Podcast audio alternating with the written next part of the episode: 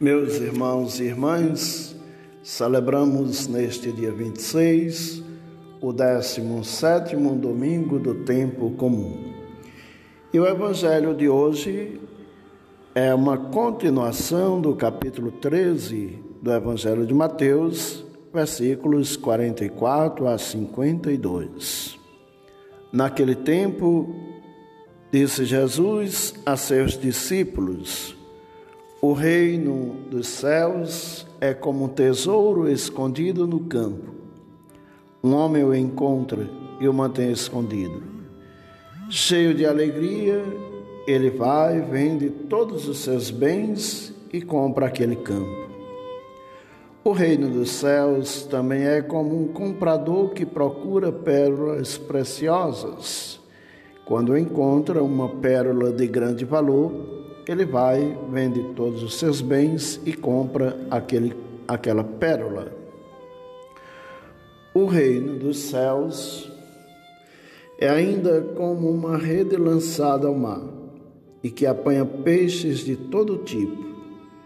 Quando está cheia, os pescadores puxam a rede para a praia, sentam-se e recolhem os peixes bons em cestos e jogam fora os que não prestam. Assim acontecerá no fim dos tempos. Os anjos virão para separar os homens maus dos que são justos, e lançarão os maus na fornalha de fogo, e aí haverá choro e ranger de dentes. Compreendestes tudo isso? Eles responderam: Sim. Então Jesus acrescentou: Assim, pois, todo mestre da lei que se torna discípulo do reino dos céus é como um pai de família que tira do seu tesouro coisas novas e velhas. Meus irmãos e irmãs, essa parábola revela o valor incomparável do reino dos céus. Esse reino vale o maior investimento. É prudente aquele que abre mão de tudo para tomar posse do reino. Esse reino vale mais que todos os tesouros, pois é o tesouro por excelência. É óbvio que dinheiro não compra a salvação. Já dizia o profeta Isaías no capítulo 55, versículo 1. Ela é um dom gratuito de Deus. A parábola da pérola os versículos 45 a 46 do Evangelho de hoje, nos mostra, em primeiro lugar, que as pérolas geralmente obtidas do Golfo Pérsico ou do Oceano Índico eram de um valor fabuloso, muito além do poder aquisitivo da pessoa comum. Somente os ricos podiam adquiri-las. A parábola da pérola de grande valor tem o mesmo significado que a parábola anterior. O reino dos céus é mais valioso que as melhores pérolas, que os mais ricos tesouros. Investir no reino dos céus é fazer o melhor, o mais sábio e o mais duradouro de todos os investimentos é um investimento de consequências eternas.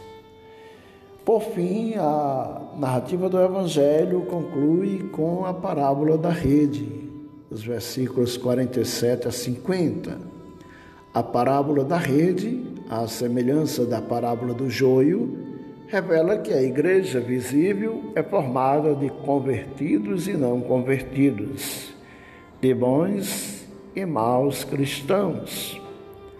Muitos são arrastados pela rede pescadora do Evangelho, e nessa rede vêm os verdadeiros cristãos e os supostamente convertidos a Jesus, mas não vivendo com radicalidade sua fé. Somente na consumação dos séculos é que os maus serão separados dos justos e lançados na fornalha. E por fim, nosso Senhor dá uma lição a partir de um ambiente familiar, o pai de família. Os, o versículo 51 Diz: Compreendestes tudo isso? Então Jesus acrescentou: Pois todo mestre da lei que se torna discípulo do reino é como um pai de família que tira do seu tesouro coisas novas e velhas. Os ensinos de Jesus precisam ser entendidos. Aqueles que são versados no reino dos céus se assemelham a um pai de família que tira do seu depósito coisas novas e coisas velhas. Meus irmãos e irmãs, chegamos assim ao fim deste mês de, julho, né? E aqui nós queremos pedir ao Senhor esta graça de vivermos bem, de acordo com Sua palavra, que o nosso agir seja um agir de quem se deixou encontrar por Jesus. Que as nossas atitudes sejam atitudes de quem verdadeiramente encontrou este tesouro e que, encontrando este tesouro que é o reino de Deus, absolutamente nada nos afaste dele. Seja louvado nosso Senhor Jesus Cristo.